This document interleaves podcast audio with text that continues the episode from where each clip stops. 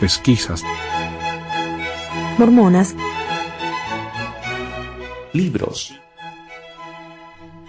Bienvenidos a otro episodio de Pesquisas Mormonas. Hoy tenemos una serie nueva, Pesquisas Mormonas Libros, y por eso es que la introducción es diferente. Después ya vamos a volver a la introducción de siempre. Ah, pero voy a tener que admitir que este va a ser un programa, primero que nada, largo, y segundo, un poco difícil para mí. Porque, bueno, primero que nada porque vamos a hablar del templo. Y ese es un tema para los mormones sacrosanto. No hay que hablar del templo fuera del templo. Pero voy a mantenerlo respetuoso. No me voy a burlar, no voy a revelar nada secreto. Simplemente voy a hablar acerca de la historia. Y de hecho, este va a ser la primera crítica o revisión o resumen de un libro. Y esto es lo que voy a hacer en el futuro también. Cuando lea un libro que me parezca muy interesante, lo voy a compartir con ustedes. Ah, este libro me pareció interesantísimo. Pero antes que nada, ah, quería compartir algunas cosas que pasaron estas últimas semanas. Como muchos sabrán, a la señora Kate Kelly fue excomulgada. Ella es la fundadora de Ordenen a las Mujeres. Ella pidió a los hermanos que por favor oraran. Cuando digo los hermanos me refiero a la primera presidencia, que oraran por favor a ver si podían tener una respuesta de Dios para ver si este era el tiempo adecuado para que las mujeres recibieran el sacerdocio. No, los hermanos ni siquiera la quisieron escuchar, eh, nunca se juntaron con ella, nunca le respondieron y directamente fueron y la, eh, bueno, el, presidente destaca supuestamente, uh, la excomulgó, la primera presidencia dice no tiene nada que ver y tal vez es cierto, qué sé yo. Pero honestamente, a pesar de que yo no concuerdo con ellos en este sentido, de que para mí la iglesia está rota. La iglesia está atrás de los tiempos por décadas. La iglesia por fin le dio al sacerdocio a los negros en 1978, cuando el país ya había dejado de... Bueno, todavía existe el racismo, pero de una manera institucional, el país ya había progresado de eso. Pero la iglesia sí prestó un paso atrás. Y las mujeres... Ah, por lo que yo he escuchado muchas veces, José Smith le dio sacerdocio a las mujeres. Hoy vamos a hablar acerca del tema de la segunda unción. Las mujeres reciben el sacerdocio cuando reciben la segunda unción. No es que el, sacerdocio es negado a las mujeres, simplemente que no se le ha dado hasta ahora. Y todo lo que estas mujeres quisieron fue preguntar, por favor, pregúntenle al Señor si este es el tiempo adecuado. Eso es lo mismo que pasó con el sacerdocio en los negros. Ellos fueron, preguntaron al Señor y el Señor les dijo, sí, este es el tiempo. Lo mismo pasó con la poligamia. Ellos fueron, le preguntaron al Señor y el Señor dijo, sí, ya no lo hagan más. Entonces, ¿por qué este caso es tan especial? ¿Por qué ignorarla así? Uno se va al sitio de l10.org y se fija en el, en el newsroom, ahí en el sitio de noticias, no hay nada al respecto. Nada. Lo ignoraron completamente, como que no pasó nada. Y por supuesto, porque los hace quedar mal. Y, ok, antes de continuar, tengo que explicar algo. Para mí, cuando uno sale de la iglesia, pasa por las cinco etapas de lo que se llama el proceso del duelo o el modelo de Kubler-Ross. Primero que nada está la negación. No, no puede ser. La iglesia tiene que ser verdadera. Y para mí que es la etapa en la que están todos los, los apologistas de la iglesia. No, no, la iglesia tiene que ser verdad. Yo le dediqué personalmente 25 años a la iglesia. Dediqué dos años en tiempo completo sirviendo una misión. Yo serví años trabajando horas incontables para la iglesia, dando de mi dinero, de mi, de mi, de mi talento, de todo lo que tenía. Yo siempre me consideré que primero que nada yo era un mormón. Y después era un marido, era un maestro, lo que fuera. Pero yo siempre me consideré que primero era un mormón. Segundo es la ira. Uno se, se enoja porque dice, mira vos, me mintieron. Me mintieron por años y ahora estoy enojado. Finalmente uno, uno pasa a la etapa que se llama la negociación, ¿no? Y, esto es diferente para todos, pero generalmente eh, uno empieza a decir, bueno, me voy a ir, en el caso de los mormones, bueno, me voy a ir de la iglesia, pero voy a seguir viviendo los, los, principios que, que, aprendí, o sí, la iglesia no es verdadera, pero me voy a quedar, como hace mi esposa. La iglesia no es verdadera, pero me gusta. Entonces uno negocia con uno mismo con ese, ese choque que uno ha recibido. Finalmente la depresión, que también todo el mundo pasa por esto. Cuando uno realmente acepta que finalmente estas cosas no son verdaderas, uno pasa por una depresión muy grande. Le dediqué todos estos años de mi vida a la iglesia y me mintieron. Me mintieron tan profundamente que ahora yo no sé qué hacer. 25 años. Y después finalmente la aceptación. Está bien, ahora yo puedo ir y, y, pasar a mi próxima etapa de mi vida. Y yo estoy en la etapa 5, honestamente. Yo ya pasé por todo eso, he aceptado, hago esto nada más que porque me, me parece a mí divertido, entretenido, me gusta aprender acerca de la historia, así que ¿por qué no? Tengo un micrófono hermoso, así que ¿por qué no?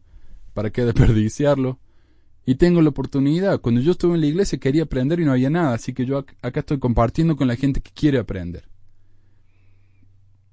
Pero esta semana, estas últimas dos semanas, volví al paso dos. Estoy enojado, estoy muy enojado.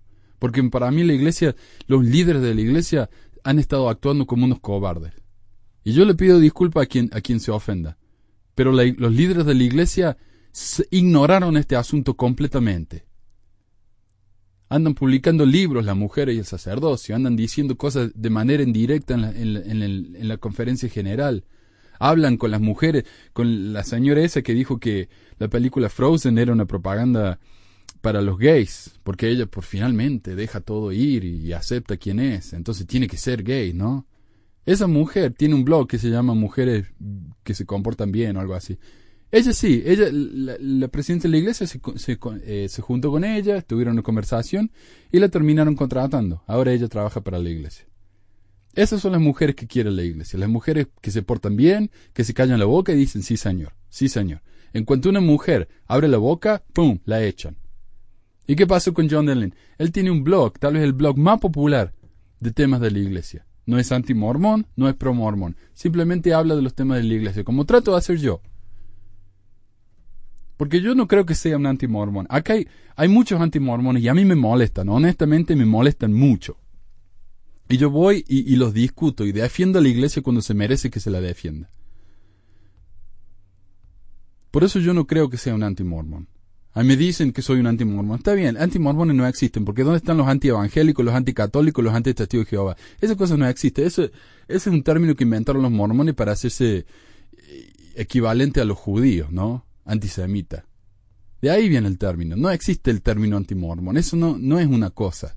es un invento. Pero bueno, si vamos a hablar de gente que quiere destruir a la iglesia porque sí, está bien. Yo el otro día, ayer de hecho, vi un video de unos 40 minutos, no lo vi todo, encontrando vínculos entre la iglesia mormona y, y el Vaticano y los masones y el satanismo. Y ahí está, concluyeron que son todos satánicos.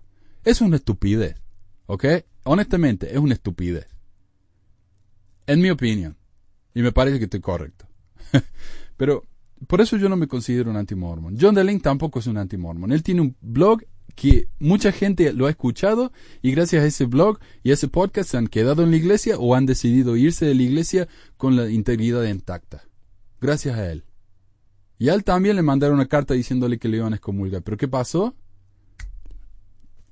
Eh, se echaron para atrás. Dijeron, no, hermano de Link, vamos a pensar, vamos a ver qué vamos a hacer. Kelly no le, no le dieron esa opción. Kelly se fue. ¡Pum! Listo, le mandaron un email diciéndole que ella estaba excomulgada de iglesia. En un email, por favor, en un email. Estaba tan enojado esta semana, esta última semana, que yo estaba listo para irme de iglesia. Mandé la carta diciendo yo no quiero saber nada con esta organización porque es una organización que, que, fomenta el odio y la división. Y yo no quiero saber nada con esto. Así que estuve muy enojado esta semana, muy enojado. Y la única razón por la que no lo hice fue porque mi esposa, a pesar de que ella va a la iglesia, la iglesia para ella es algo que va de generación. Entonces me dijo, ¿sabes qué? Si vas a hacer eso, honestamente a mí me va a doler. Entonces yo lo hice por respeto a ella. Pero yo estaba tan enojado que estaba a punto de mandar la carta diciendo, yo no quiero saber más nada con esta iglesia. ¿Y qué hizo la hermana Kelly? Se fue y hizo manifestaciones, interrumpió la conferencia, eh, dañó algo. No. Se paró calladita con su grupo, esperando a ver si la dejaban entrar a la reunión del sacerdocio. Eso es todo lo que hizo. Hizo un website diciendo, por favor, hermanos, oren para ver si las mujeres pueden recibir el sacerdocio. Eso es todo lo que hizo. De una manera respetuosa. ¿La escucharon? No, la ignoraron y la echaron. Eso fue todo lo que hicieron. Entonces por eso estoy tan enojado esta semana que tal vez el tono del programa sea un poco más pesimista de lo común. Además de que vamos a hablar del templo, como dije. Así que si hay alguien que, que se sienta mm, incómodo con esto, yo entiendo. No se preocupen, va a haber otro programa la semana que viene que va a ser menos controversial.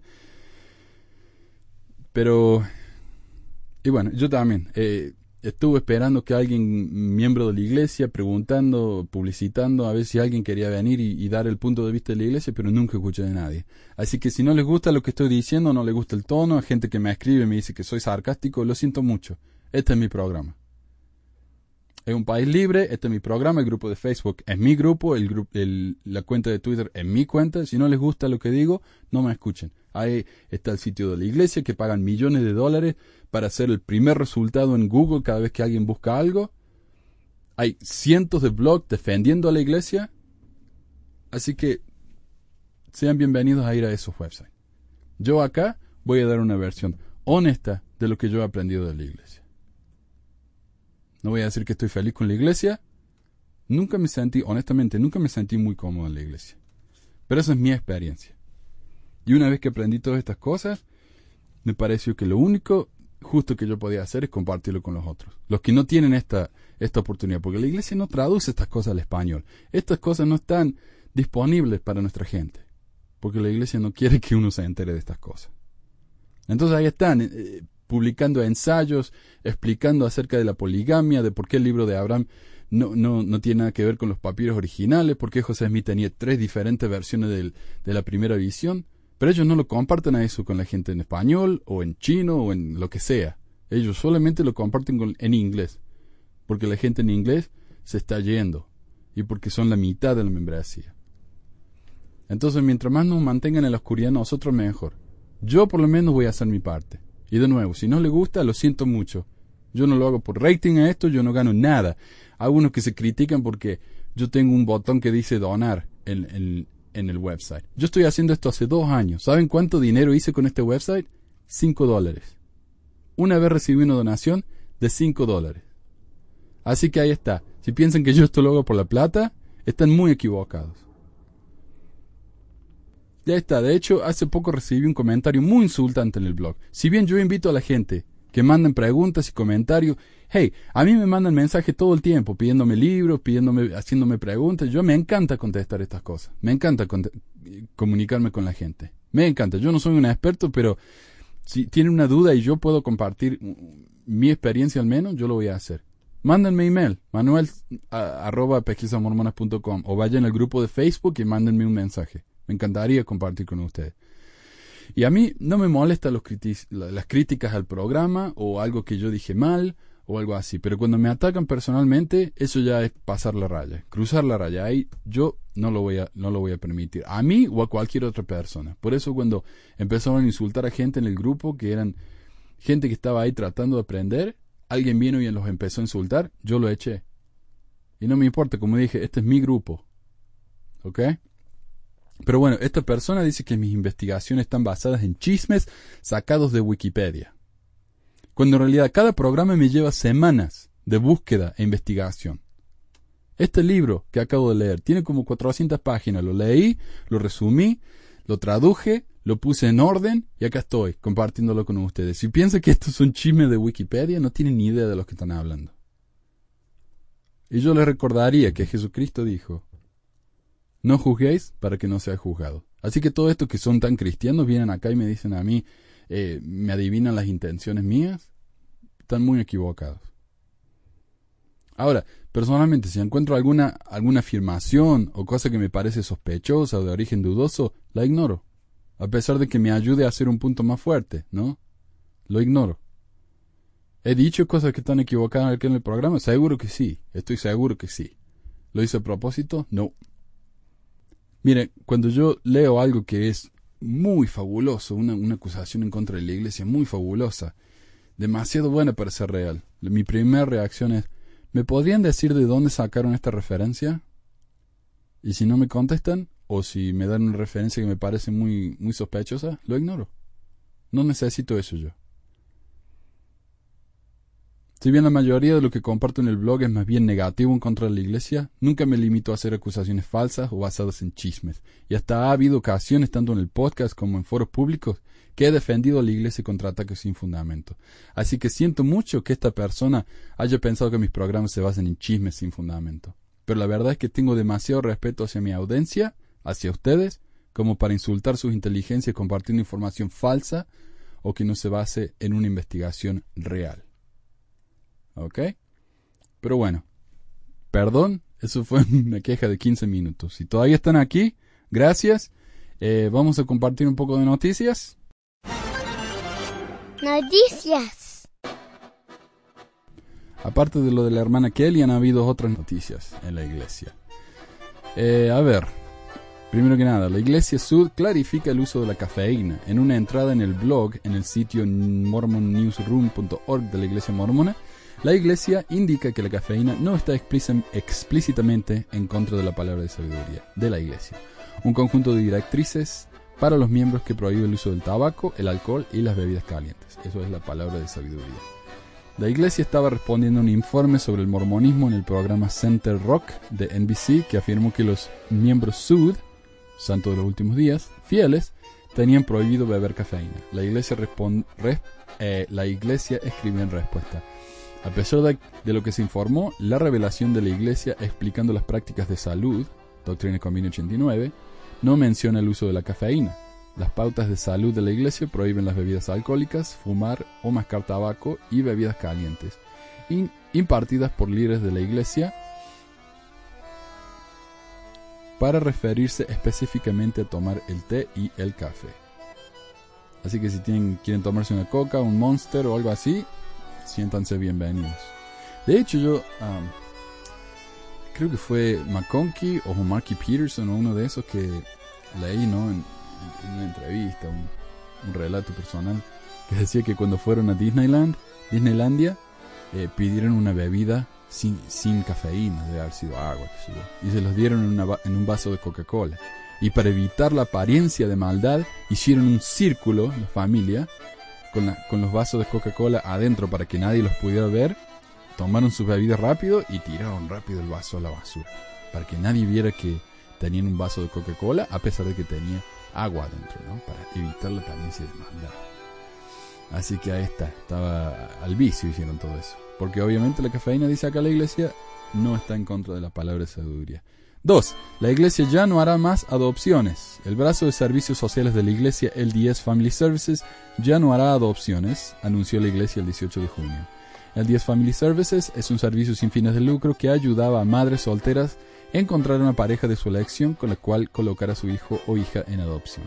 El costo de las adopciones en la iglesia era una fracción del costo en una empresa privada, por lo que muchos padres que soñaban con adoptar ahora tienen menos recursos. Según la iglesia mormona, algunas de las razones por la cesación de adopciones es 1. Menos mujeres dan a sus hijos en adopción. Dijeron algo así como el 15% de las niñas en el pasado daban a sus bebés por adopción y ahora es como el 1%. Más que nada dicen porque ya no es, no es visto como algo malo que las niñas tengan hijos.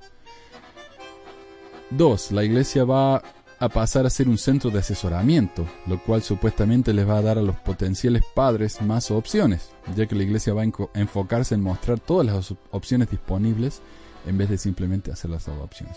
Yo personalmente me gustaba mucho el, el 10 Family Service porque yo adopté a mi hijo por medio de eso. Si no hubiera sido por ellos, no hubiera podido. En una agencia privada, adoptar a un niño cuesta como 30 mil dólares.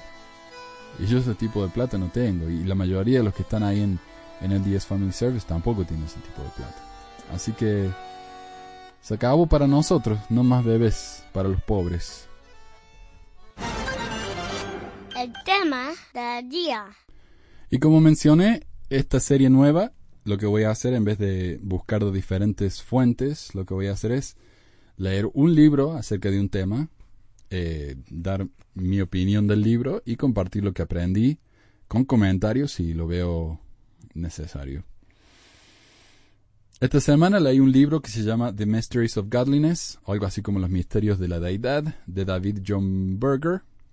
Ah, leí algunas críticas en el Internet, más que nada de FAIR, en el Internet, más que nada de FAIR, el grupo apologista defensor de la Iglesia, y me pareció sorprendente que la mayoría de la crítica del libro fue que habla demasiado de lo que no debería haber dicho, porque el templo es muy sagrado, lo cual está bien, es cierto, y este hombre habla un poco demasiado, más de lo que debería haber hablado, pero él es un historiador, no un teólogo, así que Y él, y él no hizo las promesas de no mencionar esto, así que, ¿por qué no?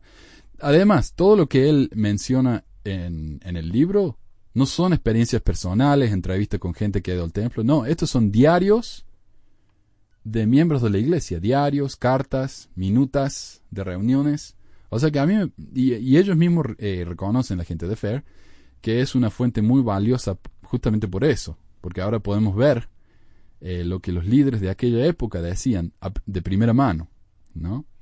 Eh, otra cosa que criticaron al señor Berger es porque él no es un historiador, sino que es un contador que escribe manuales de internet, de computadoras. Pero él... Ah, pero me sorprende mucho porque muchos de los apologistas de la iglesia tampoco son historiadores. También son contadores. Son, uh, acá en también está lleno de contadores, programadores de computadores, todo lo que hay acá, ¿no? Así que me parece un poco hipócrita. A pesar de que el contenido de este programa está basado en diarios personales, cartas, minutos, etc., y no de la ceremonia misma del templo, como dije, y de hecho no voy a mencionar nada que he prometido no revelar cuando yo fui al templo, muchos van a sentirse incómodos con el tema mismo. A estas personas les pido disculpas, pero me parece que la historia del templo y su ceremonia es demasiado importante como para evitarlos. Además de que la gente me pidió ahí en el grupo que por favor comentara un poco acerca de la evolución del templo, desde sus inicios hasta ahora. De hecho, en una crítica del libro, en el sitio este que menciona el Fer, en la misma crítica que dije, el autor admite que ciertos aspectos del templo están claramente fuera de los límites de la discusión. Creo que ese tabú se ha extendido más allá de su propósito en la cultura mormona, al punto de que a punto de que los que están por recibir sus investiduras a veces reciben una preparación insuficiente antes y de la instrucción inadecuada después debido a la reticencia por parte de los miembros de hablar sobre el templo en algo más que vagas generalidades. Por ejemplo, tengo una amiga, una conversa de un poco más de un año, quien recibió sus investiduras y fue sellada a su marido, también un converso. Poco después recibió una llamada telefónica muy avergonzada. Mi amiga tenía muchas preguntas y no sabía quién preguntar, dónde buscar o si hacer, o si hacer preguntas era siquiera permitido. ¿Está permitido decir unción fuera del templo? quería saber ella. Y sí, cuando uno va al templo uno promete que no va a revelar ciertas cosas, más que nada el nombre secreto, el nombre nuevo y ciertas señas del sacerdocio que recibe uno en el, en el templo. Yo no voy a mencionar nada de eso. Pero por extensión, entonces la gente no quiere decir nada de lo que hay en el templo. Nada de nada. Lo cual no es la promesa que uno hace. Así que no estoy haciendo nada eh, inapropiado aquí. Como dije, el libro que voy a discutir hoy fue escrito por David, Buerger, una historiadora aficionado que recibió el premio de la Asociación Histórica Mormona al mejor artículo por el ensayo que sirvió como base a este libro. Y la asociación esa, de hecho, es una asociación formada casi exclusivamente por miembros activos de la Iglesia, líderes de estaca, obispos. Como respuesta al mismo, quiero hacer una segunda parte. Ah, voy a hacer otro programa hablando acerca del templo, pero eh, usando un libro publicado por Farms, que es otro grupo apologista llamado Templos en el Mundo Antiguo. Pero es muy largo, así que me va a llevar un tiempo y pronto voy a empezar las clases, así que me van a quedar menos tiempo para hacer esto. Pero va a venir. Ok, una gran parte de este libro es citas de diarios personales, como dije, artículos en periódicos, citas de libros, cartas, minutas de reuniones, eh, de personas que estuvieron involucradas en la preparación de las ceremonias del templo o que participaron en las mismas. Más de una décima parte del libro está dedicada a fuentes y a notas, lo cual me parece muy bien. Quiere decir que este hombre eh, ha usado citas importantes y, eh, ¿cómo se dice?, válidas. Eh, hay, que, hay que notar que muy poco del libro es opinión o interpretación. Más que nada es pura cita, cita, cita, eh, después de cita, después de cita. Es todo lo que es el libro. Entonces uno lee y uno puede hacer su propia, tomar su propia decisión. El tono del libro, al menos en mi opinión, es bastante objetivo y justo, aunque el crítico de Fer no concuerda conmigo para nada. Según él, Borger es un antimormón, aunque admite que no parece tener como objetivo hacer que la gente se vaya de la iglesia. Primero que nada hay que entender qué es el templo para los mormones no es simplemente una iglesia donde uno va los domingos, ¿no? Según el sitio oficial de la iglesia, los templos son literalmente casas del Señor. son lugares santos de adoración donde las personas hacen convenios sagrados con Dios. Puesto que el hacer convenios con Dios constituye una seria responsabilidad, las personas no pueden entrar en el templo para recibir sus investiduras o sellarse en matrimonio por la eternidad mientras no se hayan preparado plenamente. ¿Y qué significa eso? No se sabe, porque nadie sabe lo que hay dentro del templo, a menos que uno ya haya pasado por él. Y nadie quiere hablar acerca de eso, así que. ¿Cómo se prepara uno? Eh, portándose bien. Ok, y haya sido miembro de la iglesia por al menos un año. A lo largo de la historia, el Señor ha mandado a su pueblo construir templos.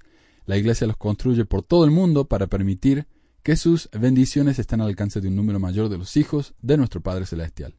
Los templos son lugares de aprendizaje cuyo propósito principal es proporcionar las ordenanzas necesarias para permitir que los hijos de Dios regresen a morar con Él.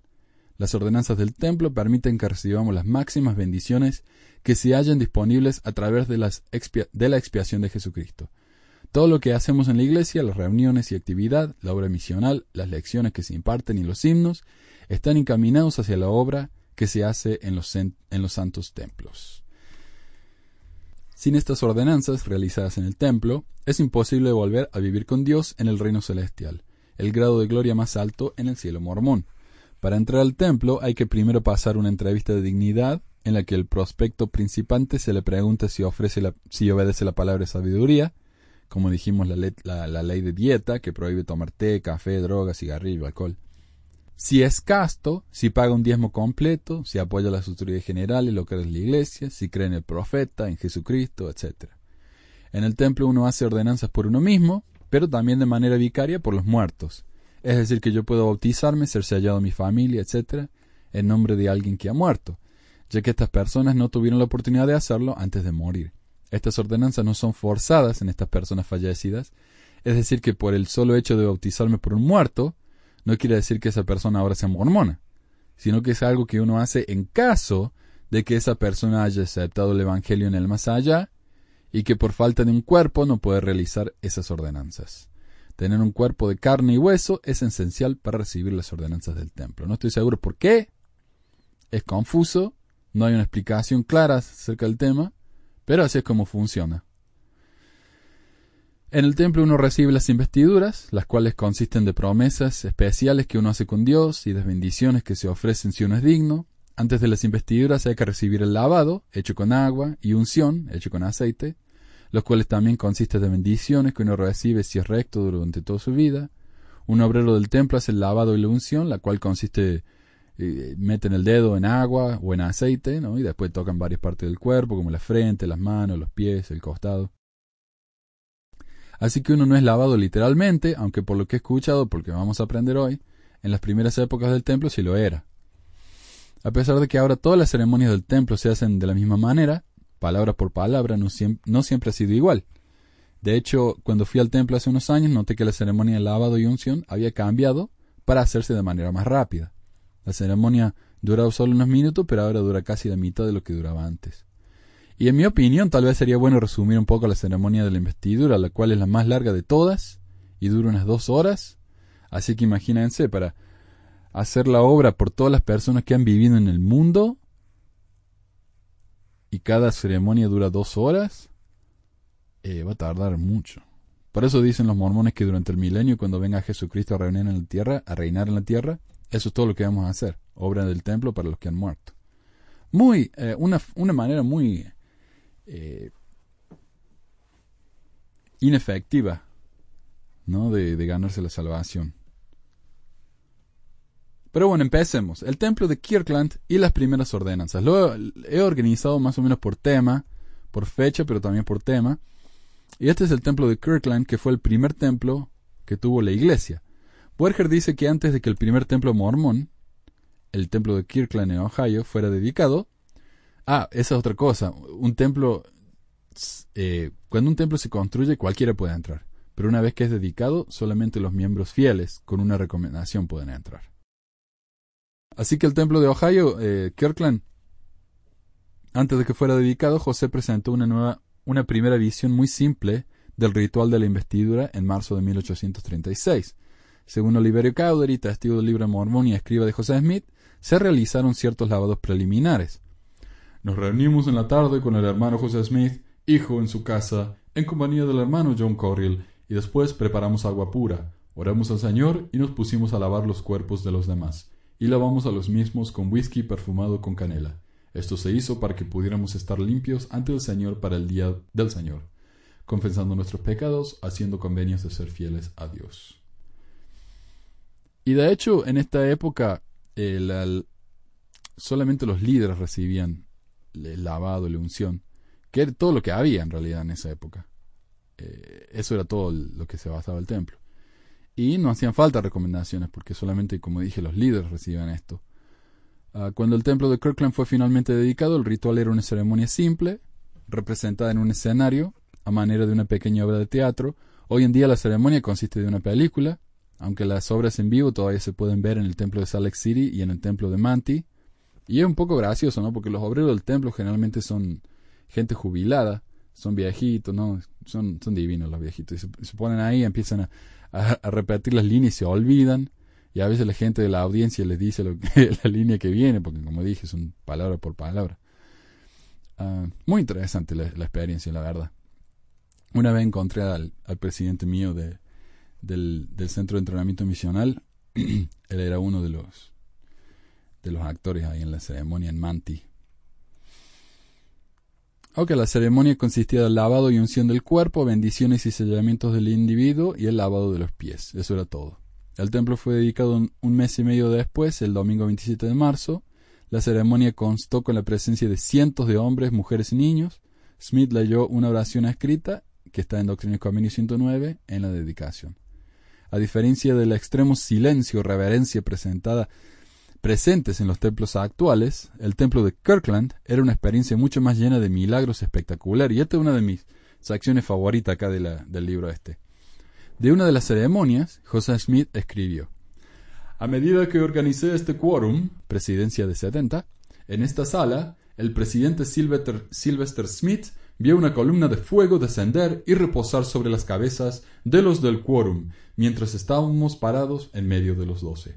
Cuando los doce y los siete hicieron sus oraciones de sellado, llamé al presidente Sidney Rigdon para que los sellara con las manos en alto. Y cuando hubo hecho esto y clamó Osana, Toda la congregación se le unió y gritó Osana a Dios y al Cordero y gloria a Dios en las alturas. Se hizo así y el elder Roger Orton vio a un ángel poderoso cabalgando sobre un caballo de fuego con una espada en llamas en la mano, seguido de otros cinco. Rodearon la casa y protegieron a los santos, es decir, a los ungidos del Señor del poder de Satanás, y una multitud de espíritus malignos que se estaban esforzando por molestar a los santos. O sea, muy, muy espectacular, ángeles de fuego volando por el cielo, una, una cosa muy espectacular, que ya no pasa en la iglesia. Durante la dedicación del templo, según José Smith escribió en su diario, él dio testimonio de la administración de ángeles, o sea que había ángeles presentes. El presidente Williams también se levantó y declaró que mientras el presidente Rigdon estaba haciendo su primera oración, un ángel entró por la ventana y se sentó entre el padre Smith y él mismo, es decir, el papá de José Smith y Sidney Rigdon, y permaneció allí durante su oración. El presidente David Whitmer también vio ángeles en la casa.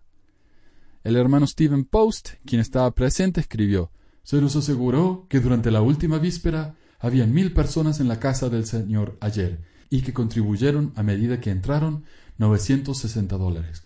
Voy a mencionar aquí que dos de los apóstoles, Brigham Young y David Patton, cantaron en lenguas cada uno una canción de Sion, y hablaron en lenguas, y el elder Patton interpretó por el hermano Young las lenguas que había hablado de la semana pasada. Hubieron once bautismos en Kirkland, había alrededor de trescientos dieciséis miembros ordenados que se reunieron durante la víspera en la casa del Señor el domingo y recibimos instrucción de José Smith. Así que ahí está, no solamente vieron ángeles, sino que hablaban en lenguas. Otra vez, algo que no se hace en la iglesia. Ahora dicen que el don de lengua significa cuando un misionero va a otro país y aprende el, idioma rápido, ese es el don de lengua, dicen ellos. Acerca del fin de la jornada, y en una conclusión más bien muy espectacular, Smith describió la escena de la siguiente manera. Me retiré a las nueve en punto de la noche. Los hermanos continuaron exhortando, profetizando y hablando en lenguas hasta las cinco de la mañana. El Salvador hizo su aparición a algunos, mientras que ángeles ministraron a los demás. Y fue un Pentecostés y una investidura por seguro. Incluso Jesucristo mismo se les apareció entonces. Aunque otros participantes también reportaron experiencias pentecostales, no todos recordaron el incidente en términos elogiosos. Años más tarde, dos apóstatas prominentes denunciaron los hechos. William McClellan, que en ese tiempo era un miembro del Quórum de los Doce, escribió posteriormente que no fue una investidura de Dios. No, solo yo no fui investido, sino que ningún otro hombre de los quinientos que estaban presentes fueron investidos, más que con vino. David Wilmer más tarde escribió el evento como un gran fiasco. David Wilmer fue uno de los testigos del libro de Mormón, recordemos, muy cercano a José Smith. Entonces, Wilmer dijo que era un gran fiasco. Y en 1845, William Harris, otro participante en la ceremonia, recordó que por la noche se reunieron para la investidura. A continuación, el ayuno fue roto por el consumo de pan de trigo liviano y bebiendo todo el vino que vieron adecuado tomar. Smith sabía bien cómo infundir el espíritu que ellos esperaban recibir, por lo que animó a los hermanos a beber libremente, diciéndoles que el vino era consagrado y no les haría emborracharse. Después de esto, comenzaron a profetizar y pronunciando bendiciones sobre sus amigos y maldiciones sobre sus enemigos. Es interesante notar que todos los que tuvieron visiones angélicas las reportaron de manera completamente diferente. Algunos vieron a Jesucristo, algunos vieron lenguas de fuego descendiendo sobre los participantes, otros vieron ángeles como la idea tradicional que uno tiene, otros vieron ángeles de fuego en carreta, etcétera, ¿no? Cada uno tenía su visión completamente diferente. Ok, después de Kirkland, los miembros de la iglesia se mudaron a Nauvoo. Así que ahí estamos, Nauvoo y la Orden Sagrada. Cuando los santos se mudaron a Nauvoo, Illinois, José Smith dijo a los santos ungidos que las ordenanzas recibidas en Kirkland eran precursoras de las ordenanzas que se revelarían en el templo de Nauvoo. Allí, Smith eligió administrar nuevos rituales, una investidura ampliada para líderes seleccionados antes de que se terminara la construcción del templo. En 1842 se llevó a cabo la nueva investidura solo para los hombres, pero en 1843 se incluyeron las esposas. La investidura, recibida antes de que el templo fuera terminado, fue referida a veces como la orden sagrada, el quórum, la orden sagrada del santo sacerdocio o el quórum de los ungidos. ¿Y dónde lo hacían si no, si no había templo? Eh, lo hacían en cualquier lado, en una casa, en una pieza dedicada a eso, y ahí recibían sus investiduras hasta que se dedicara al templo, lo cual me parece muy bien. John C. Bennett describió la orden sagrada en su libro de 1842, las cuales eran realizadas en una casa antes de la construcción del nuevo templo. Ahí está. Su relato de los juramentos, por ejemplo, incluye promesas de dedicación al reino de Dios en la tierra, de obediencia, de castidad, de secreto, una especie de juramento de venganza y una penalidad, o sea, un castigo. El libro de Bennett también contiene las primeras, la primera referencia en una carta de George W. Robinson acerca de las prendas que vestían los participantes, y estos se llaman los garments. Y vamos a hablar más de eso en, eh, más adelante. Después de que son iniciados, se derrama aceite sobre ellos, y luego una marca o un agujero es cortado en el pecho de sus camisetas, y esas camisas no deben ser usadas más pero guardadas para mantener el ángel destructor lejos de ellos y de sus familias y nunca morirán. O día los garments o prendas sagradas reciben, recibidas en el templo deben ser utilizadas siempre, mientras que en esa época solamente se usaban en el templo y después uno las guardaba en un cajón como un talismán de protección. Brigham Young recordó Cuando recibimos nuestro lavado y unción de las manos del profeta José en Nabú, solo teníamos un cuarto en el que trabajar, una habitación, donde fuimos lavados y ungidos, y teníamos nuestras prendas puestas y recibimos nuestro nuevo nombre. Después de que él llevó a cabo estas ceremonias, nos dio las contraseñas, los signos, símbolos y sanciones. Después de esto fuimos a la sala encima de la tienda de Nabú. José dividió la sala lo mejor que pudo, colgó el velo, lo marcó, nos dio las instrucciones para pasar de una sección a la otra, dándonos señales, símbolos y penas con las contraseñas que atañían a esas señales.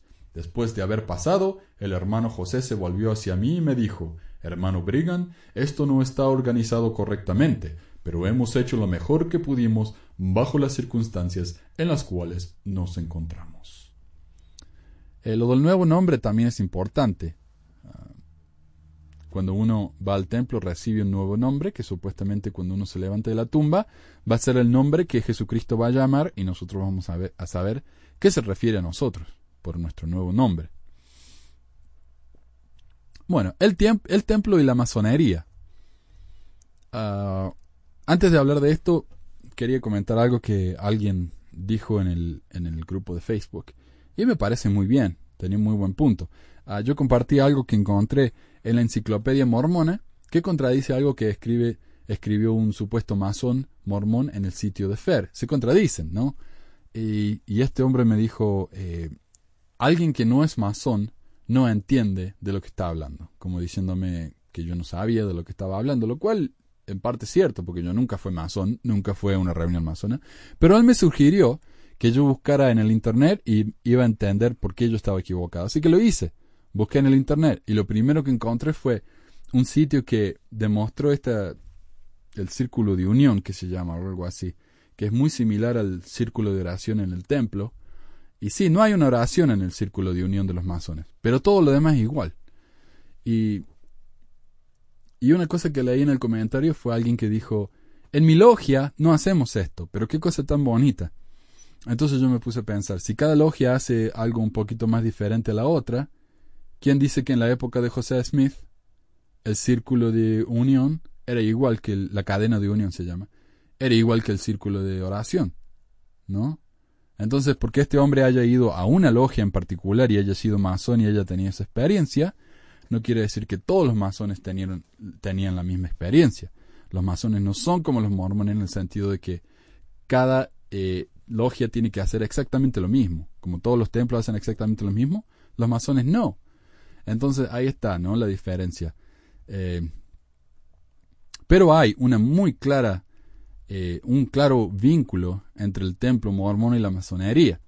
Incluso el elder Heber. Kimball, uno de los apóstoles originales de la iglesia, comentó en una carta que hemos organizado una logia de masones aquí desde que obtuvo un acta estatutaria, o sea, permiso. Casi 200 se han hecho masones. El hermano José y Sidney fueron los primeros que fueron recibidos en la logia. Todos los doce se han hecho miembros excepto Orson Pratt. Hay una similitud con el sacerdocio en la masonería. El hermano José dice que la masonería deriva del sacerdocio, pero se ha degenerado, aunque muchas cosas todavía son perfectas. Esta es la admisión más directa por parte de un alto líder de la Iglesia, especialmente de esa época, de la similitud entre el Templo Sud y la masonería. Un número, de los santos de los últimos días han señalado las similitudes entre los cultos del misterio en el mundo antiguo y los rituales mormones o sea, cultos de misterio refiriéndose a, las religiones antiguas, ¿no? De la época de Jesucristo y, antes. Entonces dicen, ven, no viene de los masones, viene de estos cultos antiguos misteriosos, de los persas y macedonios y etcétera. Y tienen motivos familiares, ¿no? Tales como la purificación preparatoria a través de baños rituales, la instrucción especial en el conocimiento secreto dado a los iniciados, el uso de objetivos simbólicos sagrados relacionados con el conocimiento secreto, la narración o la promulgación dramática de una historia sagrada, es decir, la obra teatral que mencioné antes, y el compañerismo en una hermandad secreta, con la promesa de inmortalidad. Estos rituales de la antigüedad claman esos defensores de la fe mormona, habían originado con Adán y Eva, pero con el tiempo se fueron degenerando hasta que José Smith los restauró a su condición original. Pero Buerger afirma, aunque esta lista de semejanzas es provocativa, los ritos antiguos no esperaban a un Mesías milenario que haría llegar el fin de los tiempos. O sea, el principal significado de la ceremonia no tiene nada que ver con la ceremonia del templo moderno siendo que José no había tenido conocimiento de estos ritos antiguos. Eh, lo más probable, especula Werger, es que la ceremonia fue simplemente copiada de los ritos, mm, rituales masones. Por ejemplo, uno de los libros que supuestamente José basó en la ceremonia es en las escrituras de, ah, lo voy a decir mal, Nahamadi, Nahamadi, que son escrituras del Nuevo Testamento, pero versiones diferentes y más modernas, que habla acerca de estas cosas, pero el problema es que las escrituras de Nahamadi no fueron encontradas y traducidas hasta el 1950 y algo. Así que no puede haberse basado en eso. Pero, eh, acá por ejemplo, por supuesto, Werger habla como historiador y no como, como miembro de la iglesia. Otra explicación es que simplemente José Smith recibió la investidura o la ceremonia de la investidura por revelación. Si yo fuera un miembro de la iglesia, yo creería eso totalmente, ¿por qué no? Pero él dice que, después de todo, se sabe definitivamente que Hiram, hermano de José, se había unido a los masones entre los años 1825 y 1827. En esa época, el atractivo de la masonería, especialmente entre los jóvenes del noroeste estadounidense, estaba en su apogeo. A pesar de que ambos, miembros de la Iglesia como los masones iluminados, ven en la masonería un origen legendario en los tiempos de la construcción del Templo de Salomón, las ceremonias de instrucción fueron iniciadas en la Edad Media y el sistema trigradual de aprendiz, compañero y maestro que tienen los masones se encuentra documentado a partir del siglo XVIII. O sea que y esto es algo que me dijo un líder mío de, hombres jóvenes. Sí, los masones eh, y los mormones tienen mucho en común, pero es porque los masones fueron los que construyeron el templo de Salomón, por lo tanto, eh, nosotros estamos basados en la en el ritual original del templo. Entonces los masones, cuando construyeron el templo, vieron lo que se hacía dentro del templo y lo copiaron, pero lo copiaron mal. Y eso es lo que tienen hoy en día, una, una versión incorrecta de lo que debería pasar en el templo. El problema es que la ceremonia masona como tenemos, que tenemos hoy en día, como dije, no, no empezó en la época de Salomón, sino que empezó muy probablemente en la época del siglo XVIII. Algunos eruditos creen que la antimasonería puede ser vista en el libro de Mormon, y yo concuerdo, e interpretan algunos pasajes como antimasónicos, estos pasajes condenan las combinaciones secretas, los signos secretos y las palabras secretas de una manera que pueden ser interpretadas como una reminiscencia de la retórica antimasónica frecuente durante este periodo. Hay que saber que en la época de José Smith, los masones, más o menos como hoy, ¿no? Mucha gente cree que los masones son satánicos y todo eso, pero hay, grupo, un grupo de gente eh, de plata que se juntan para hacer sus cosas, ¿no? Eh, no, no hay nada sumamente tenebroso. Eh, es simplemente un grupo de gente haciendo, vistiéndose en traje y haciendo juramento y prometiendo secreto y qué sé yo. Eso es todo lo que es. Pero en la época de José Smith se pensaba también que los masones eran un grupo muy peligroso, que había que tener cuidado. Y parece que José Smith creyó en eso, al menos durante un tiempo, y puso todo esto, este sentimiento anti-masón en el libro de Mormon. Y si uno recuerda los, las combinaciones secretas que habla el libro de Mormon. Se refiere a eso, a los masones. Aunque de hecho la masonería tuvo poca o ninguna influencia perceptible en los ritos que se practicaban en el templo de Kirkland entre los años 1835 y 1836. Eh, las similitudes vinieron después. Pero el miedo, siempre presente de José a sus enemigos, puede haberle llevado a creer que la afiliación a la masonería daría a los miembros de la Iglesia algún tipo de protección. La evidencia más clara de la influencia masónica en la ceremonia del templo de Nabu es una comparación de los textos. Si uno, si uno compara los símbolos, señas y los castigos de la investidura de Nabu y su ritual masónico contemporáneo, es decir, de esa época, no de ahora, son tan parecidos que a veces son idénticos. Y el libro este de Werger tiene, uh, él ha sacado del libro, de un libro masón de esa época, y en el otro lado, eh, el templo la investidura del templo de esa época y son, sí, casi idénticos. Otras similitudes con los ritos masónicos incluyen el círculo de oración, que requiere a los iniciados masónicos a que se reúnan alrededor de un altar, a que coloquen el brazo izquierdo sobre la persona a su lado, que le den la mano, que repitan las palabras del excelentísimo maestro y que den todas las señas de la ceremonia inicial. Y eso es lo que me dijo este caballero. No dan ninguna seña en la ceremonia de masona. Y parece que es cierto, pero hacen señas con sus manos, con los pies, pero hacen señas. Otros dos elementos masónicos con ecos mormones son que los iniciados reciben un nuevo nombre y que usan un delantal blanco como parte del rito. Y hay muchos más que yo podré compartir, pero eh, prometí no mencionarlos, así que no se los comparto. Me van a tener que creer. y si no me creen, investigan. Está ahí, miren, la ceremonia entera del templo está en YouTube, si le quieren buscar. Pero está en inglés. Pero está. Y cuando yo estaba en, en, Argentina y era consejero del, del, obispado, encontré la ceremonia en español entera que alguien la había escrito, no en video, sino que la habían escrito, y yo por supuesto me horroricé. Pero está ahí, o sea, si uno la quiere buscar, se encuentra fácil. Yo por mi parte me, paso, no, no, voy a compartirlo en este momento, por respeto. ¿no? Ok, próxima sección, matrimonio celestial y la segunda unción. Estamos hablando de los cambios del templo, estas son cosas nuevas. En 1843 se introdujeron dos ordenanzas nuevas, el matrimonio celestial, celestial el matrimonio celestial y la segunda unción. Al hablar de matrimonio celestial, lo que hay que entender aquí es que los santos de esa época se referían al matrimonio plural, y solo fue hasta después de 1890 cuando el presidente de la iglesia Wilford Woodruff publicó su manifiesto dando fin a la poligamia. Y fue entonces que los dos términos dejaron de usarse como sinónimos. El matrimonio celestial no era visto como algo opcional, sino que como apéndice de la revelación de Smith de que hay tres grados de gloria en el cielo, se aclaró que solo aquellos que participan en esta ordenanza pueden obtener la gloria mayor, llamada el reino celestial, y la cual es la única gloria en donde uno puede llegar a ser un dios. Porque si uno es mormón, puede llegar a ser un dios. Esa es la, salvación, eh, o la, meta final.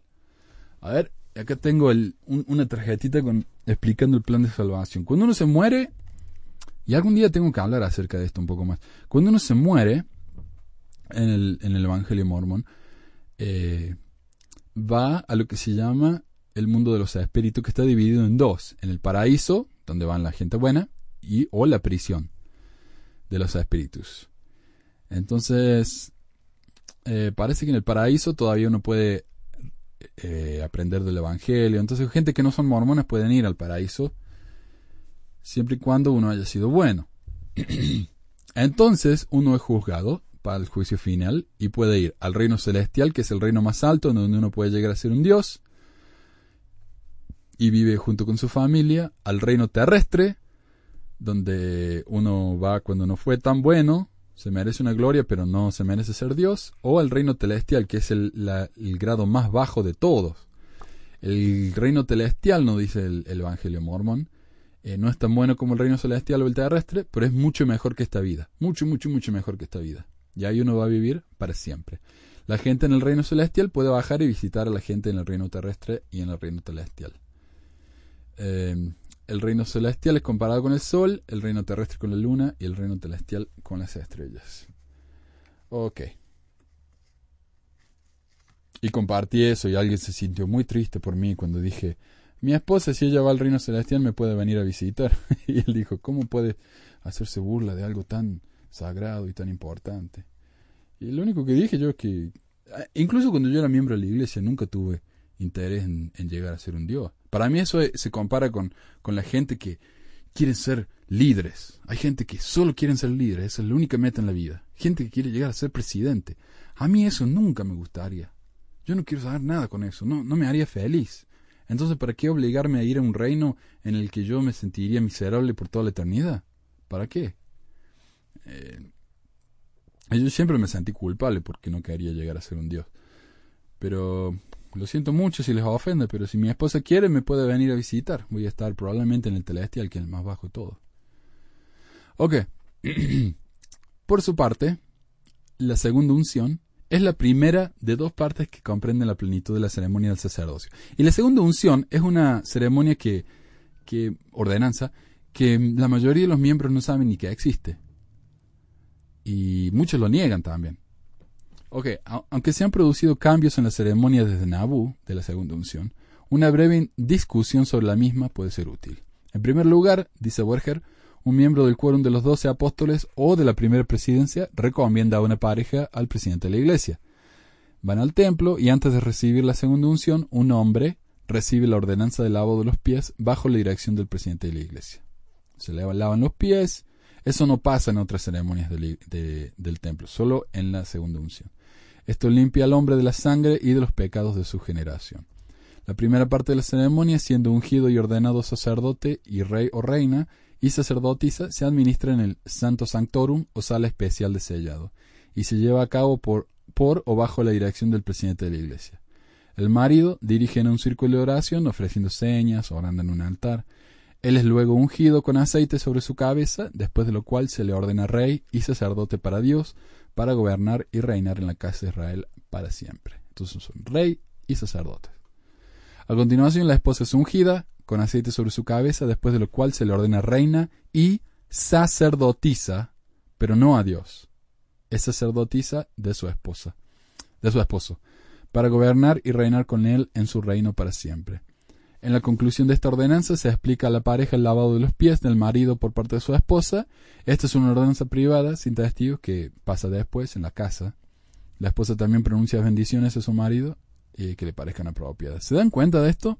Ella es una sacerdotisa, pone sus manos sobre la cabeza del hombre y le da una bendición.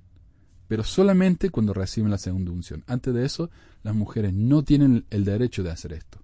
A pesar de que en la historia de la iglesia muchas mujeres han bendecido a otras mujeres, especialmente en la poligamia, cuando las pobres mujeres estaban solas y se bendecían entre ellas. Era muy común. Ok, aparentemente, según reportes del siglo XIX, la segunda unción garantizaba a los recipientes la salvación en el reino celestial de manera incondicional. Yo recibía mi segunda unción y por más que me fuera de la iglesia, fuera un borracho y todo eso, igual me iba a ir al cielo, al reino celestial. Con la excepción de aquellos que cometieran el pecado imperdonable del asesinato. Ok, cambios bajo Brigham Young. Años después, Brigham Young recontó que Smith le había dicho que las ordenanzas del templo no estaban completas y que él debía sistematizar las ceremonias, las señas, las penalidades y las palabras. Y me parece que de acá en adelante, hasta los cambios que se realizan hoy en día, lo único que, cambios que hay más que nada son sistematizar, sistematizar. Eh, y una vez que está sistematizado, se hace más breve o más, más efectivo, más corto. Pero eh, acá ya la ceremonia del templo está más o menos completa. Después de Brigham Young, quiero decir. William Clayton mantuvo un diario para Heber Kimball, que era apóstol de la iglesia, con material relacionado con el templo. En diciembre de 1845, Clayton escribió que la sala principal del templo se divide en compartimientos para las ceremonias de la investidura. Ok, no lo voy a leer todo, pero básicamente la sala está dividida en varias partes en cada, en cada sala se hace una parte especial de la investidura. Entonces uno termina eso y pasa a la otra sala. Termina eso y pasa a la otra sala. Hoy en día ya casi no se hace eso, sino que simplemente cuando uno mira la película hay un cambio en la iluminación de la sala del templo y ese cambio de iluminación representa que uno pasó del, del salón celestial al terrestre, del terrestre al celestial, que antes uno iba literalmente. Y en el templo de Salt Lake todavía se hace eso, y en el de Manti uno tiene que levantarse y caminar hasta la próxima sala. Pero bueno, ya, ya no voy a mencionar eh, otros detalles porque, como dije, he prometido que no lo iba a hacer. De esta manera, Brigham Young expandió la ceremonia establecida por José Smith y la separó en tres cuartos, en los cuales las distintas partes de la misma eran celebradas. Al principio, algunos, algunos grupos que consistían en una docena de participantes tomaron en promedio entre una hora y una hora y media de hacer esta ceremonia, que como dije es la ceremonia más larga, pero algunas de las sesiones duraron hasta cuatro horas. Una de las compañías con 35 participantes tardó cinco horas y diez minutos. Y es porque a medida que uno termina la ceremonia, tiene que ir al velo y eso se hace una persona a la vez. Entonces, mientras más personas haya, más se tarda. Los primeros relatos de la investidura del templo de Nabú indican que los lavados iniciáticos siguieron el modelo literal del lavado del Antiguo Testamento. Los diferentes cuartos tenían grandes tinas de agua. La unción se realizaba virtiendo generosamente de un cuerno de aceite consagrado en la cabeza del participante y permitiendo que cayera por todo el cuerpo. O sea, cuando uno lo bañaban, le hacían el lavado, era un lavado literal, uno se tenía que meter en una bañadera llena de agua. Como parte de la ceremonia de la investidura, se les decía a los hombres que habían sido ungidos para ser reyes y sacerdotes, pero que todavía no lo eran, y que podían conseguirlo si eran fieles. Por ejemplo, esta promesa se haría literal, como ya dije, al recibir la segunda unción. Entonces ahora son ungidos para ser sacerdotes y reyes, mientras que la gente que tiene la segunda unción son sacerdotes y reyes. ¿Ven la diferencia?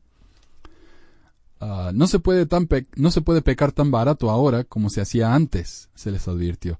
A pesar de que estas ordenanzas eran necesarias para la salvación, se les dijo a los que las recibieron que si no purificaban sus corazones, se santificaban y santificaban al Señor, serían condenados. Es una cosa de mientras mayor conocimiento uno tiene mayor, uh, mayor condenación si uno no lo hace. Entonces, mientras uno más, más ah, ordenanzas hace en el templo, es más peligroso porque uno tiene más conocimiento. O como diría el hombre araña, mientras más poder, más responsabilidad. Por eso también muchos miembros de la iglesia dicen que una vez que uno entra al, templo, eh, ya no tiene más libre albedrío, dice. Ok, al terminar los labores del día, pasadas las ocho, los hermanos sentían que era propio tener un poco de diversión, por lo que un hermano comenzó a tocar su violín mientras todos, incluyendo Brigham Young, bailaban al son de la música. Hoy eso nunca pasaría en el templo, nunca, nunca, nunca.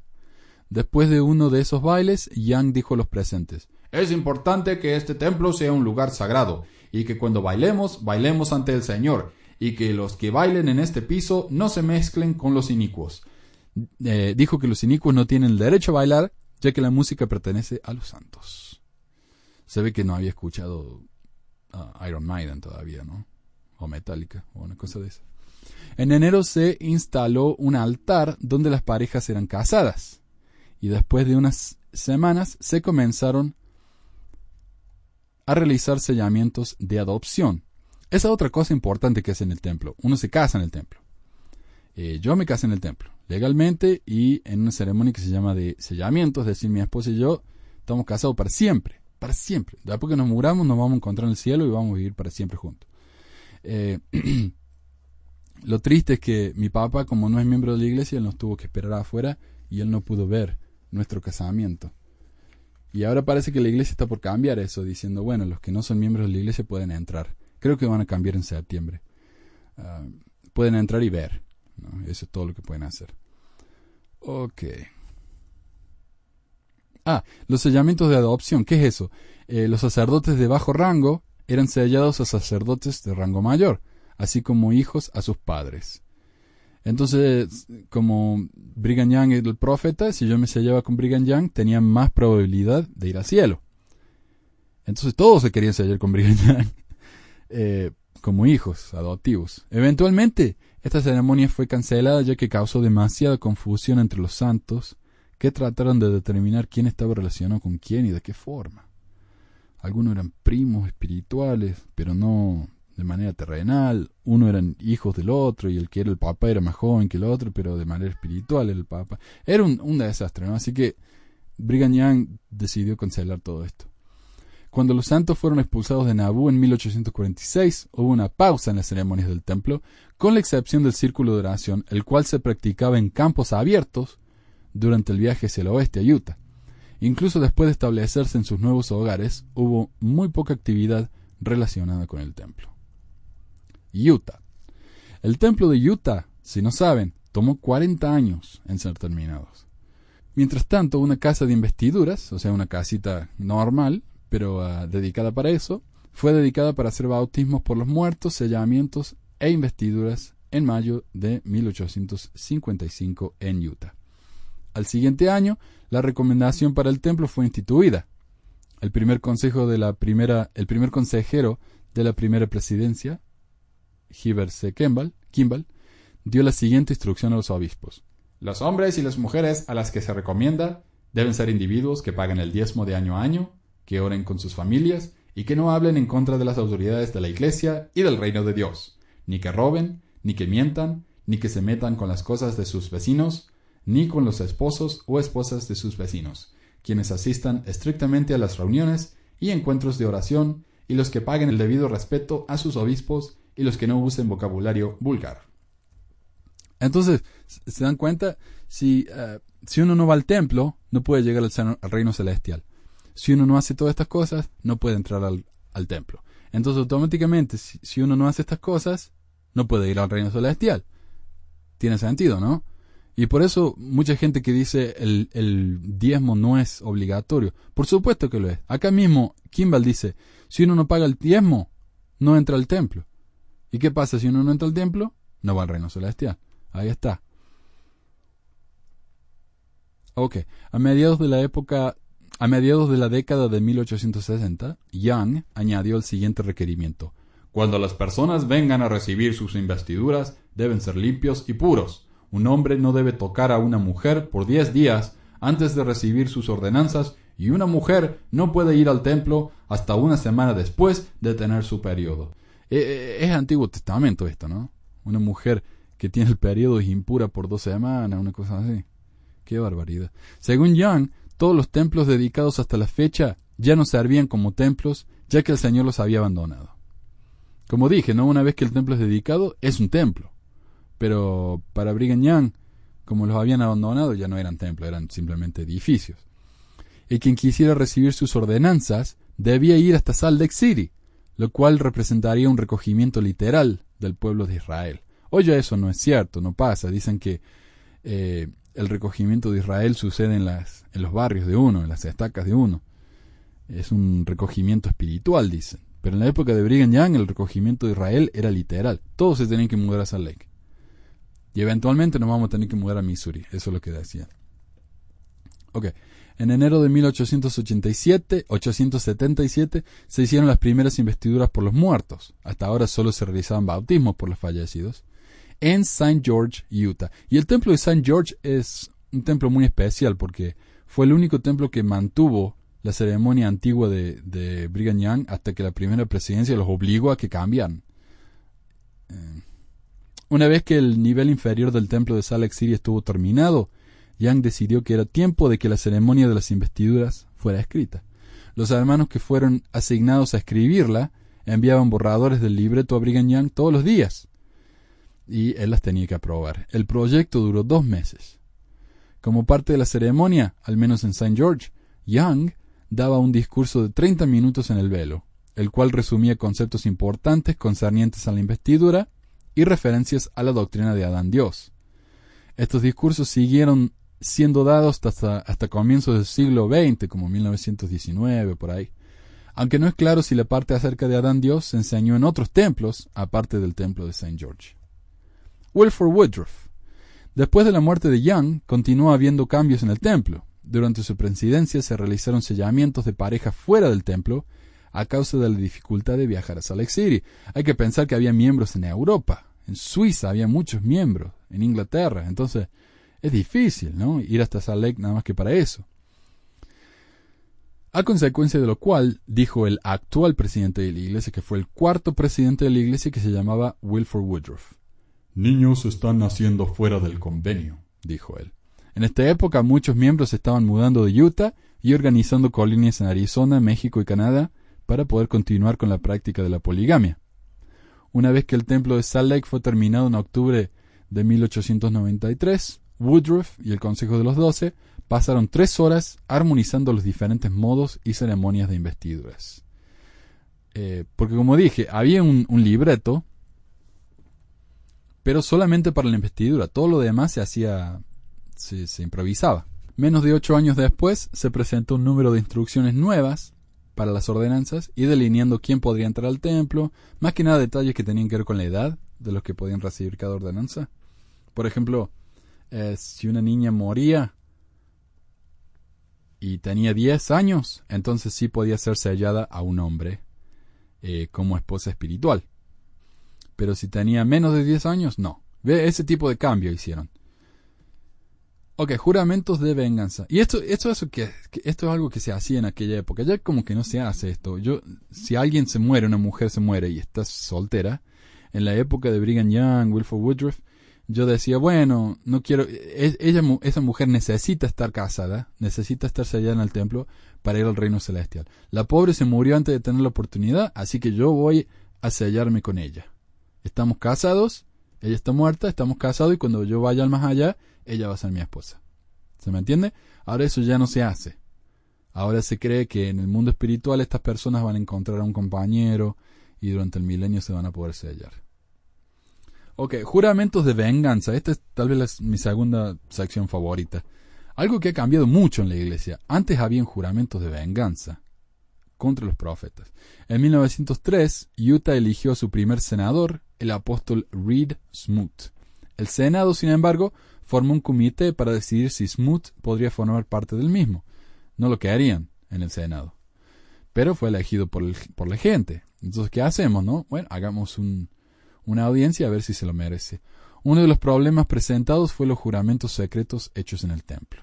El otro problema era la poligamia, la cual era ilegal en el país, pero ahora nos vamos a concentrar en, el, en los juramentos del templo. La preocupación del Senado era que el juramento hecho por Smoot entraría en conflicto con su lealtad a la Constitución.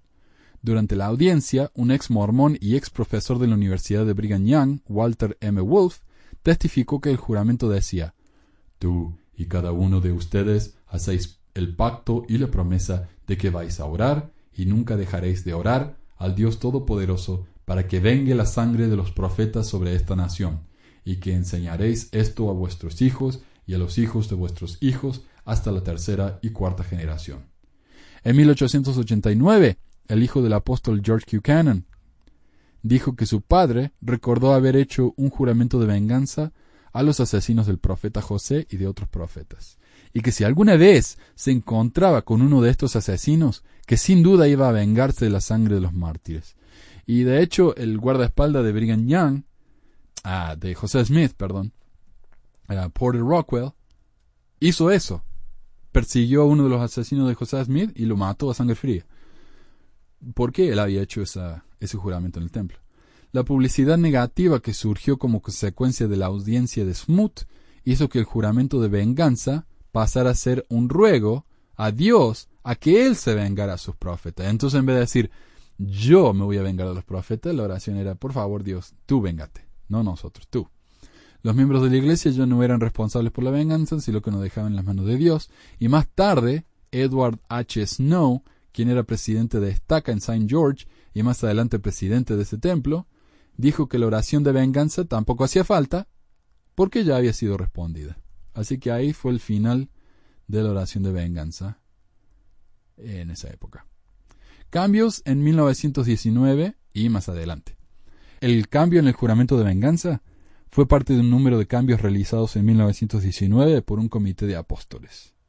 No quiero mencionar algunos de los cambios porque son parte de la sección secreta de la investidura, pero son solamente detalles más bien aburridos. Entre los detalles con los que me siento cómodo discutir están, bajo la dirección de George F. Richards, el presidente del templo de Salt Lake City, el comité codificó y simplificó la ceremonia del templo, que fueron escritas originalmente en 1877. De nuevo, ¿ves? Agarraron el, libreto del templo y lo redujeron. Eso es todo. Escribieron por primera vez las ceremonias, tales como los convenios, que no sé a qué se refiere esto, y el círculo de oración en el velo. Ah, los convenios en la investidura, ok. Ah, sí, son promesas que uno hace cuando recibe sus investiduras. Ok, la duración de la ceremonia se redujo a aproximadamente tres horas, incluyendo las ordenanzas preliminares, o sea, el lavado, la unción y todo eso. O sea, los pasos, para que vean, los pasos que uno necesita eh, cumplir para llegar al reino celestial. Primero, bautismo. Después del bautismo, uno recibe el don del Espíritu Santo, también llamado la confirmación. A uno se le sienta, se le pone las manos en la cabeza en la iglesia y recibe eso. Después uno va al templo, recibe el lavado y la unción. Después de eso, uno puede recibir sus investiduras. Después de eso, más tarde, por supuesto, uno se casa y se sella en el templo con su eh, marido o esposa. Y eso es todo. Algunos tienen la suerte de recibir la segunda unción, lo cual les garantiza la vida eterna. Esas son las ordenanzas mandatorias en, en la iglesia. El tema de la, vestimenta del templo, o garment, fue nuevamente discutido, también se llama investidura, fue nuevamente discutido y se hicieron algunos cambios considerados favorables. Antes era, un, era una vestimenta de una pieza, como ese que se le ponen a los bebés, de una pieza, tenía cuello y tenía unos cordones que uno ataba, eh, como los cordones de los zapatos, ¿no? Así se ataba, eh, se ataba el, el garment. Pero solamente se usaba en el templo. Los cambios en 1919 fue que se eliminó el cuello de la camisa, que era muy incómodo. Imagínense, en esa época también todos usaban camisa con cuello. Entonces una camisa con cuello encima de otra camisa con cuello era muy incómodo. Se eliminó la camisa con cuello, se redujo, eh, llegaba hasta las muñecas la parte de la camisa, se redujo hasta el codo y en vez de llegar hasta el pie, ahora llegaba hasta un poco más abajo de la rodilla. Pero todavía era una pieza. Eventualmente, cuando la gente se le dio permiso para usar el templo fuera del templo, el perdón, los garments fuera del templo, eh, se fueron haciendo más y más cómodos hasta que hoy en día es eh, hasta que hoy en día los garments son el equivalente a una camiseta y, y unos boxers blancos con marcas, las marcas sagradas que son las promesas que uno hace. Y se cree en la iglesia, realmente se cree que los garments los van a proteger a uno de, de accidentes. Y he escuchado muchísimas historias de líderes de la iglesia de que los garments los ayudaron en alguna situación peligrosa. Yo, cuando estuve en mi misión en Chile, fuimos a un volcán, a caminar arriba de un volcán. No llegamos hasta la punta, por supuesto, porque era altísimo. Pero en la, en la bajada, eh, yo empecé a correr para alcanzar a mi compañero y estaba corriendo demasiado rápido, perdí el pie, empecé a dar vueltas y cuando me caí me di cuenta que estaba rodeado de piedras enormes y yo estaba justo en el medio de todas las piedras. Y mi teoría, por supuesto, era de que mis garments me protegieron y gracias a ellos no me lastimé con las, las piedras. Así que sí, se cree en la iglesia de que los garments son literalmente una protección más o menos mágica. Ok. Oh, de hecho, más tarde en Utah, Heber. Kimball, Kimball recordó que Jesús, Juan el Bautista y Pedro, Santiago y Juan estaban usando la vestimenta del templo o garments cuando aparecieron a José Smith. Otra cosa del templo es que uno se supone que uno lo tiene que usar todo el tiempo. La única excepción es cuando uno se está bañando o está haciendo ejercicio. Y me refiero a cualquier tipo de ejercicio. Eh, y algunos no, lo usan igual mientras están ejercitando. Eh, son los más ortodoxos, ¿no? Incluso cuando uno duerme lo tiene que, tiene que llevar los garmes, lo cual es un, un sacrificio tan grande. Eso es una cosa que no extraño para nada.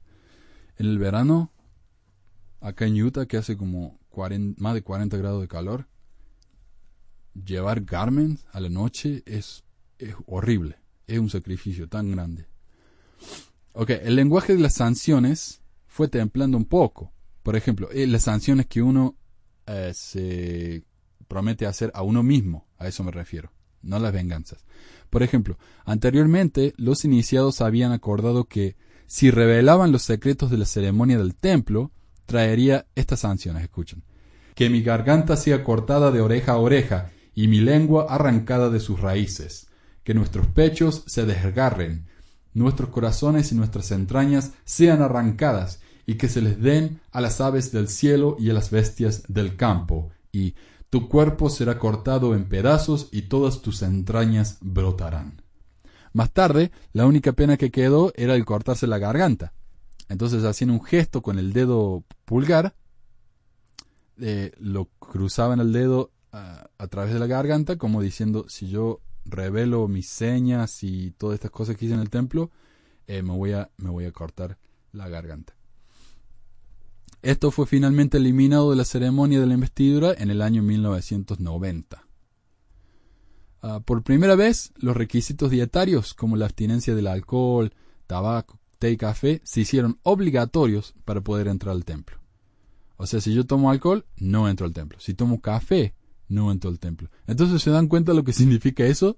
Si yo tomo café, no puedo ir al reino celestial. Por eso solo.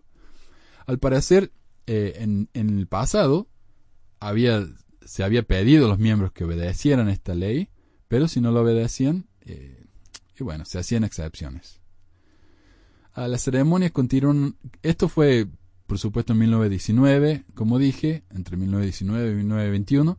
Pero desde entonces, las ceremonias han continuado cambiando y evolucionando, más que nada reduciendo la duración de algunas ordenanzas, pero en su mayoría el, templo ha permanecido más o menos igual por los últimos 100 años. Por ejemplo, como mencioné anteriormente, la sanción de cortarse la garganta si uno revelaba los secretos del templo desapareció y el único cambio que yo personalmente vi, como también mencioné allá al principio, fue que la ordenanza del lavamiento y unción se hizo más breve, como para poder realizarlo en un, en un menor tiempo.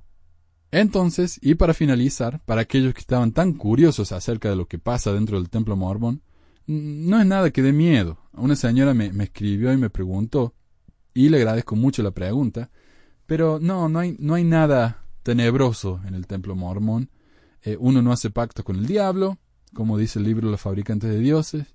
Ve, ese tipo de, ese tipo de libro yo diría es antimormon, porque inventa estupideces para, para decir que los, mormones son satánicos. No, por favor, no.